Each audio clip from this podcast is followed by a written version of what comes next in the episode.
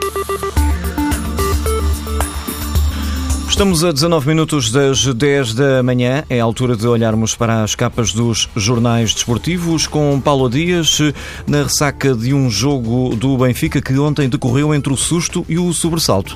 O Benfica falhou a goleada ao Vitória de Setúbal e acabou em desespero, escreve o jogo. O Record segue o mesmo raciocínio e conta que entre o susto e o sobressalto, o Benfica teve 25 minutos para dar uma voltinha de Ferrari, mantendo-se na autoestrada do título. A bola também aponta essa meia hora de campeão, em que os encarnados viraram o resultado depois de terem começado a perder aos 14 segundos. Foram 30 minutos que, na opinião do jornalista da bola, acabam por ser uma resposta a Jorge Jesus e à ideia de que o Benfica ganha com sorte. É aqui que chegamos aos derradeiros instantes do jogo e a Arnold, o jogador do Setúbal, isolou-se, mas Ederson não deixou que ele marcasse golo. Entre os comentários sobre o mérito ou a sorte de um e a incapacidade ou o azar de outro, o treinador do Vitória de Setúbal disse que uh, esta frase, resumiu o assunto. Jonas fazia golo, a diferença está na qualidade dos jogadores. Ainda assim, Kim Machado registou as lágrimas de Arnold, está triste, mas perdoado. Os jornais também dão hoje destaque à entrevista pós-eleições de Pinto da Costa.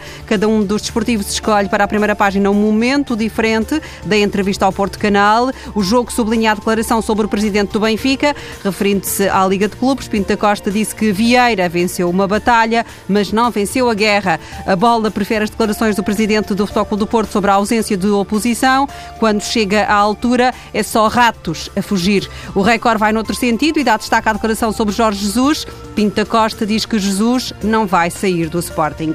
E Jesus gosta dele, de Leo Bonatini. O avançado brasileiro do Estoril continua a interessar ao Sporting e a bola revela que o preço está nos 4 milhões de euros, avisando também que os Leões não estão sozinhos na corrida por Leo Bonatini. Ele tem passaporte comunitário porque a mãe é italiana e esse facto aumenta o número de interessados. O Record aponta ao Sporting o defesa central brasileiro Douglas, do Trabzonspor. O jornal garante que o clube de Alvalade já está a negociar a transferência. É ainda no Record que está uma fotografia daquela que pode ser a nova camisola dos portistas para a próxima época. A foto circula na internet e foi divulgada pelo site Footy Headlines. A nova versão tem apenas duas listas azuis na parte da frente da camisola e os calções continuam a ser azuis. O jornal conta que os adeptos portistas gostaram desta versão, traz boas memórias, já que é muito semelhante ao que os jogadores usaram na final de Viena em 1987 e na próxima época passam 30 anos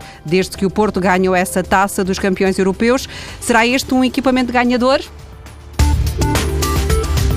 Fica a questão no ar nesta página de jornais desportivos com Paulo Dias. Lista de imprensa de desporto.